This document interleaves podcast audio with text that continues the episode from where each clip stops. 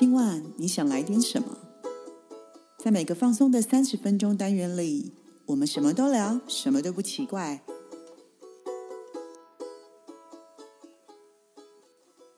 以上活动由伊登时尚生活美学提供，更多活动讯息请参考官网或粉专。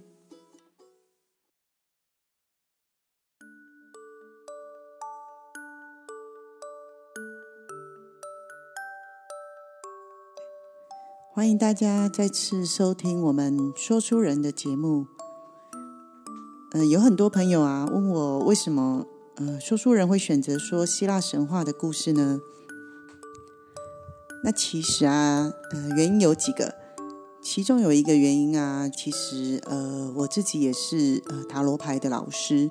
那因为塔罗牌里面呃有非常多的代表人物。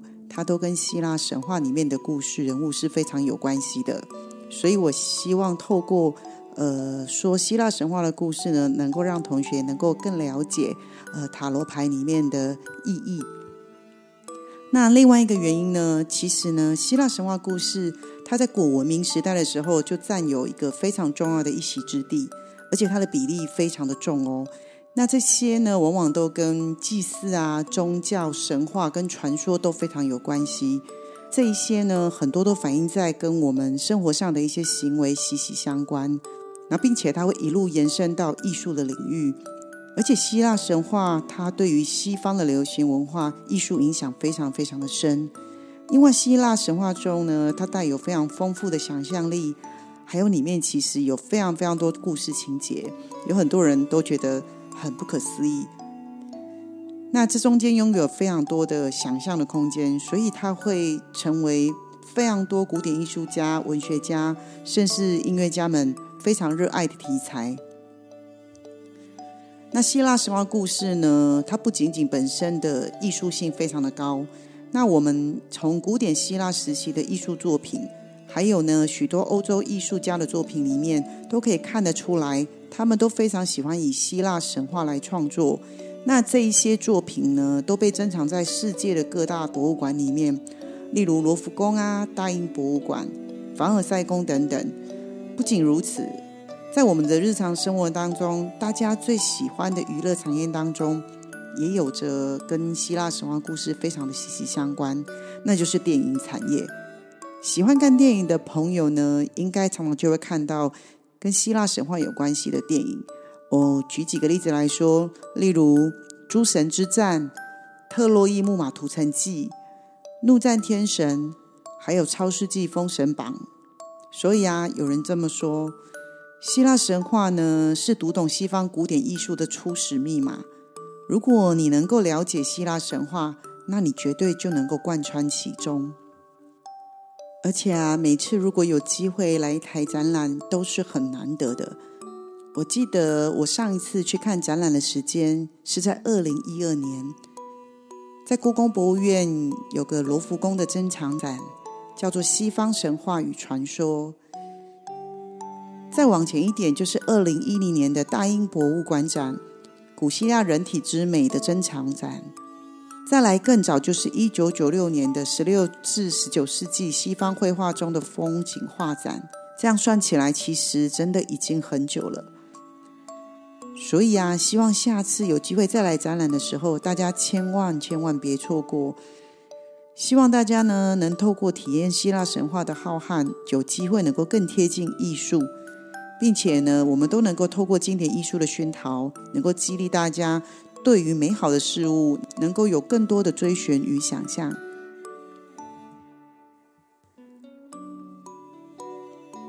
那我们就开始我们今天的希腊神话故事吧。今天呢，我们要讲了希腊神话故事的主角是阿波罗。在塔罗牌十九号的太阳牌里面的代表人物就是阿波罗。那在这里跟大家补充一下，之前我们有讲过偷火的普罗米修斯。普罗米修斯呢，在塔罗牌里面象征人物就是十二号的吊人牌。聪明的荷米斯呢，他就是一号的魔法师。还有酒神戴奥尼索斯，他就是塔罗牌零号愚人牌的代表人物。那今天呢，我们就来聊聊阿波罗的感情。光明之神阿波罗，他深爱着诸位女神、仙女与人类。他一向以风流倜傥而闻名，但是呢，他有别于蛮横不讲理的宙斯。阿波罗呢，多半是谈谈纯纯的恋爱。不过呢，阿波罗虽然是神，但他也常踢到铁板，不然就是以悲剧收场。在阿波罗深爱的情人里面呢，有一对少年。这对少年的名字呢，叫做亚辛托斯，还有库帕里索斯。但是呢，这两段恋情皆以悲剧收场。辛雅托斯是个相当俊俏的美少年，连西风之神这费洛斯也很喜欢他。可是他却总是喜欢跟阿波罗混在一起。亚辛托斯，要不要来比赛掷铁饼呢？好啊，阿波罗大人。好，我掷得多远，你可要仔细看好喽。亚辛托斯说完，阿波罗奋力的掷出铁饼，沉甸甸的铁饼划过天际。辛亚托斯想在它落地的时候立刻跑去捡起来，于是便毫不犹豫的跑了过去。不料风神这费洛斯却对着铁饼呼了一口气，瞬间刮来的强风扰乱了铁饼的方向，导致迅速落地的铁饼再度快速的飞了起来，击中了亚辛托斯的额头。啊！亚辛托斯不禁流血倒地。亚辛托斯。你还好吗？阿波罗急急忙忙的跑过去，紧抱着亚辛托斯，并且进行紧急的处理。可是，连他的医术也无济于事。亚辛托斯早已回天乏术。亚辛托斯，为了永远记得你，我要把你变成花。阿波罗悲伤的说完，亚辛托斯伤口中流出的鲜血不知不觉的消失了。就地开出了紫红色的风信子。阿波罗在花瓣上表示哀悼的文字，以纪念亚辛托斯。另一位备受阿波罗宠爱的少年库帕里索斯，住在绿树成荫的美丽岛屿希俄斯岛。库帕里索斯非常珍爱一只长有金色鹿角的雄鹿，那只雄鹿跟他如挚友一般。不但会枕着他的大腿睡觉，也会像马一样让他骑在背上奔驰。后来有一天，库帕里索斯在打猎的时候，误用标枪击中了这只雄鹿。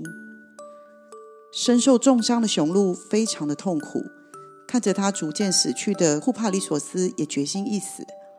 阿波罗吓得赶紧制止他：“别这样啊，库帕里索斯，我干脆死了算了。”我居然亲手杀了挚爱的鹿，我不想活了！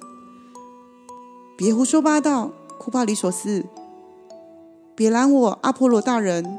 我不想活了，请改变我的样貌，让我永远能为路哀悼，就当是给我最后的礼物吧。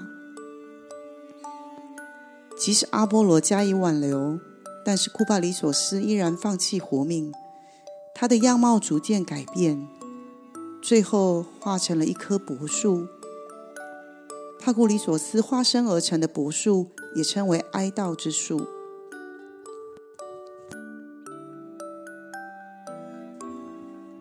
某天，阿波罗看见了一位美丽的少女，名叫西比拉。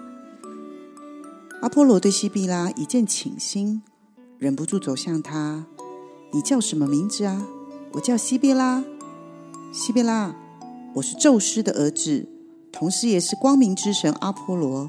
你愿意当我的情人吗？然而情况却出乎阿波罗的意外，西比拉拒绝了他的告白。阿波罗感到心急如焚，于是向西比拉建议：“西比拉，不然这样好了，我帮你实现一个愿望，怎么样啊？”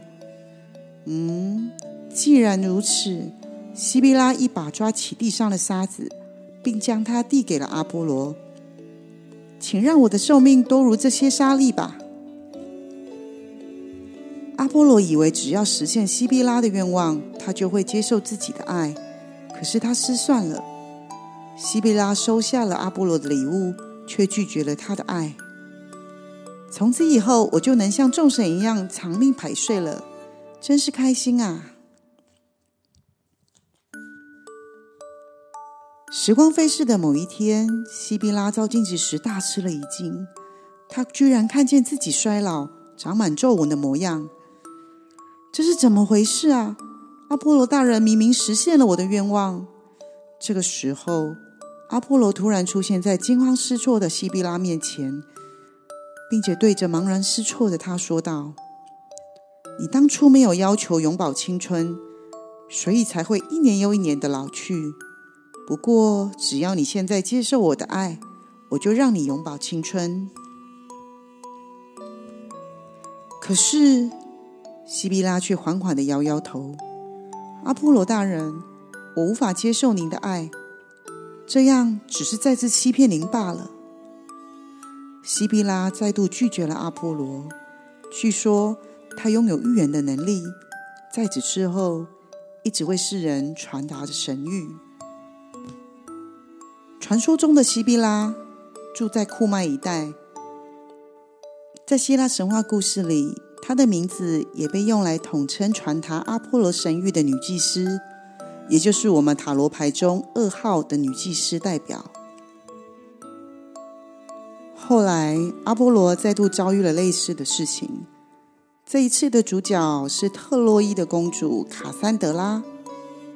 阿波罗爱上了卡珊德拉，愿意帮她实现所有的愿望，而卡珊德拉渴望的是拥有预言的能力。可是，他也跟西比拉一样，只收下了阿波罗的礼物，却拒绝了他的爱。对不起，阿波罗大人，我不能爱您。卡珊德拉，我明明赐了预言能力给你，你怎么可以反悔呢？遭到拒绝的阿波罗火冒三丈，可是赐予卡珊德拉的预言能力早已收不回来了。于是阿波罗说道：“虽然我赐给你出类拔萃的预言能力，但不管你说什么，任何人都不会相信你的。正如阿波罗所言，不管卡珊德拉怎么说，都没有人会相信他，只将他当成疯子看待。日后特洛伊战争爆发的时候，希腊军队打造了巨型木马。”将士兵藏在里面，他们将木马放在特洛伊城外，便撤退。特洛伊的军队认为这是胜利的象征，便将木马搬进城内。那个时候，卡珊德拉极力制止，说不能让特洛伊的木马进城，可是却没有人听进去。后来。藏在里面的士兵出来攻打特洛伊城内部，导致特洛伊灭亡。卡珊德拉也被希腊的敌军阿切门农抓去当奴隶，后来被阿切门农的妻子使用了诡计害死。这就是非常经典的特洛伊战争。虽然阿波罗曾经深爱过无数的人。但其实阿波罗也有令他难忘的初恋，对方是河神帕纽斯的女儿达芙妮。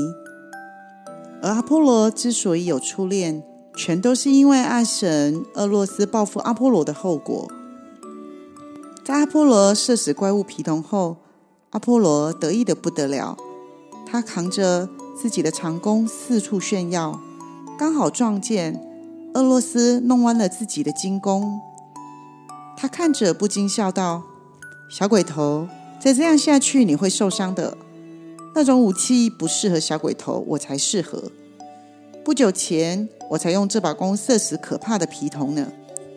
如果你想点燃爱情的烈火，我看你还是拿火把吧。”听完令人自尊心大受打击的话后，俄罗斯不禁勃然大怒：“阿波罗！”我用我的弓也能射中你。语毕，俄罗斯便张开他的小翅膀飞上了天，而阿波罗则笑着离开了。当时的阿波罗根本不把俄罗斯的威胁当成一回事，一口气飞上了巴尔奈斯山顶的俄罗斯，稳稳的站在石头上。接着，从箭筒中抽出两支箭，一支是金箭，另一支是铅箭。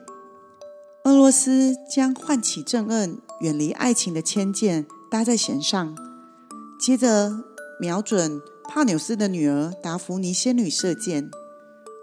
随后再拔出召唤爱情的金箭，射向阿波罗。两支箭像风一样迅速的飞出，命中了两个人。